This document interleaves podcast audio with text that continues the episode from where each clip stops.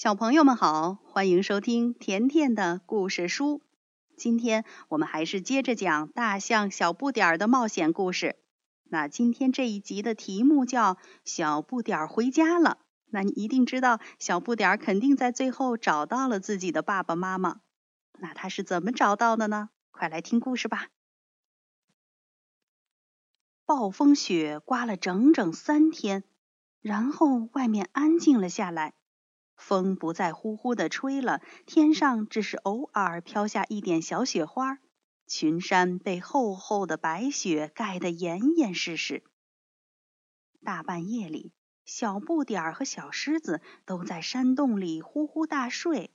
善良的棕熊精心照料着这两个累坏了的小家伙，他拿出自己储存的食物给他们吃，又小心的看着火苗，不让它熄灭。渐渐的，小不点儿的体力恢复了，小狮子也觉得自己又有了力气。雪终于停了，棕熊扛着一把斧子进山去，他砍倒了一棵树，要为小不点儿和小狮子做一个雪橇。棕熊真是心灵手巧，不一会儿就把雪橇做好了。棕熊问小不点儿和小狮子说：“嘿，你们看看。”喜欢吗？等你们休息好了，我就用这个雪橇带你们翻过这座雪山。哇，这可真是一个精巧的雪橇啊！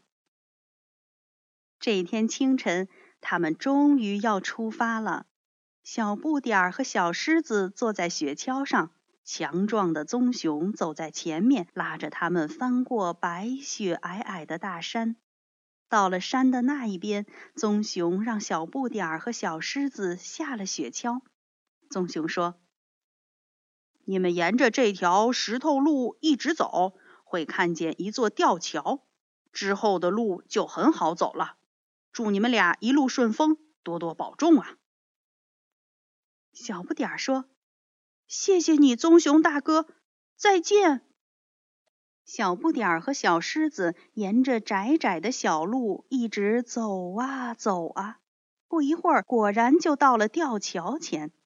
吊桥看上去摇摇晃晃的，但是小不点儿不怕晕，他领着小狮子安全的过了桥。接着，小不点儿和小狮子要摸索着穿过一条长长的、黑咕隆咚的岩石隧道。这条隧道一直通到山脚下。钻出隧道之后，他们又走进了一个狭窄的山谷中。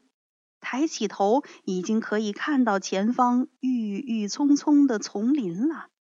小狮子很有把握地说：“这个地方我认识，这里离狮子谷不远了。”小不点儿甩直了鼻子，吹起号，嘹亮的号声在山谷里不断的回响。可是，才在丛林里走了没一会儿，小狮子就迷路了。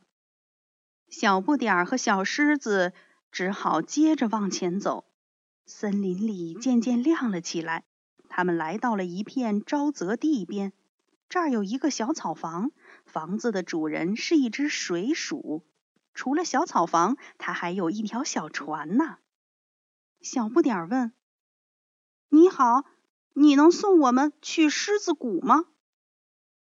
水鼠说：“没问题呀，不过我有一个条件，你要给我讲一个很长很长的故事。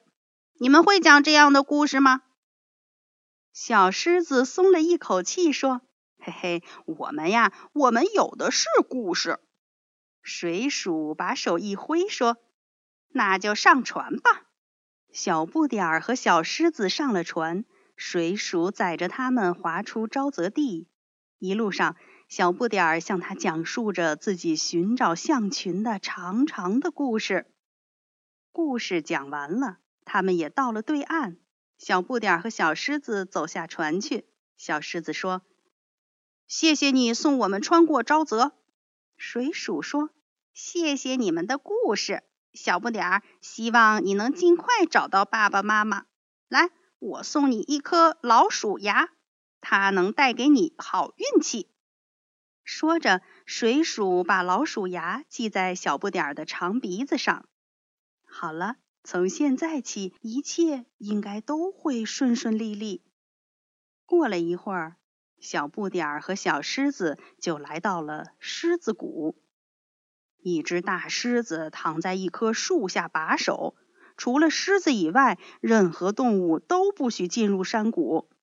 不过，小不点儿因为是小狮子的好朋友，所以就破例放行了。狮子谷里有好多好多的大狮子，它们正横七竖八的躺在石头上晒太阳。小狮子挨个问他们有没有见过大象，所有的狮子都说没见过，然后张开大嘴直打哈欠。小狮子和小不点儿只好找了一个阴凉的地方坐下来休息。他们走的路太长了，腿都酸了。小狮子很不好意思。小不点儿说：“没关系，你就安心的待在狮子谷里吧。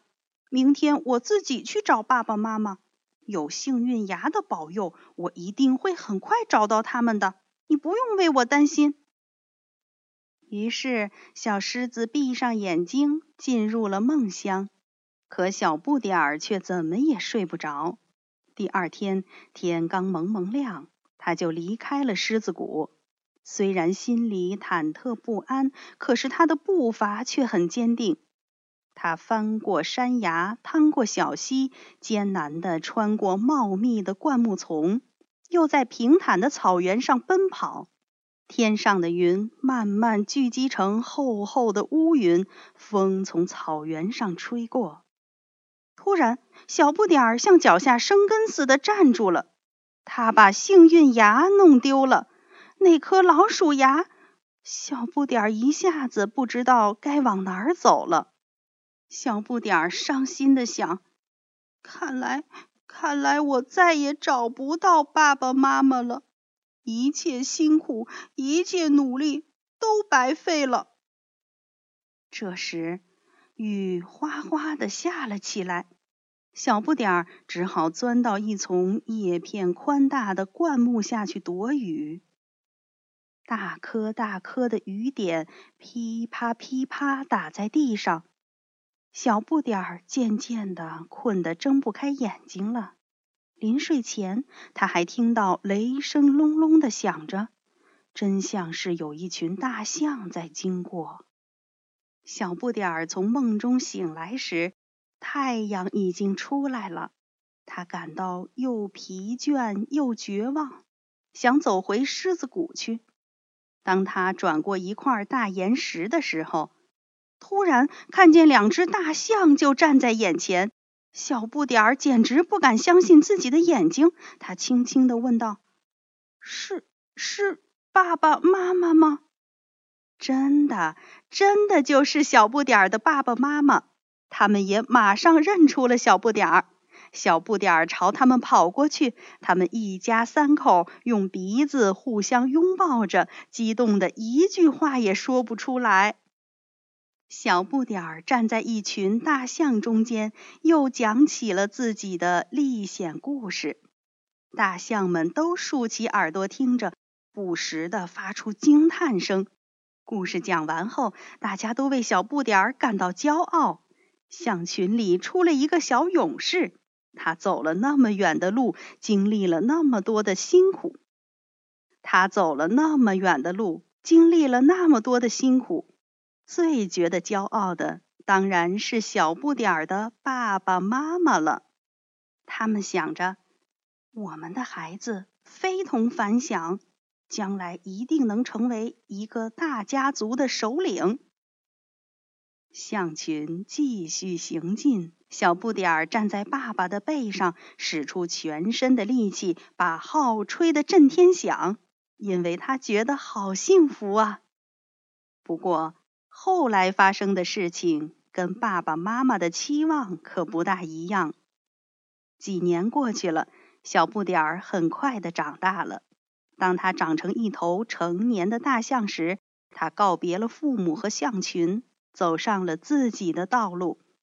因为他从来没有想过要当象群的首领。他渐渐觉得象群的生活太无聊了，要像小时候独闯世界一样。他选择了独自离开。他四处闯荡，和其他的动物交朋友。不过，他还是会回到河边去看望当初的老朋友，每年一次，从未间断。好了，小朋友，关于大象小不点儿的冒险故事到今天就讲完了。那明天田妈妈会讲什么有趣的故事呢？记着来听哦。再见吧。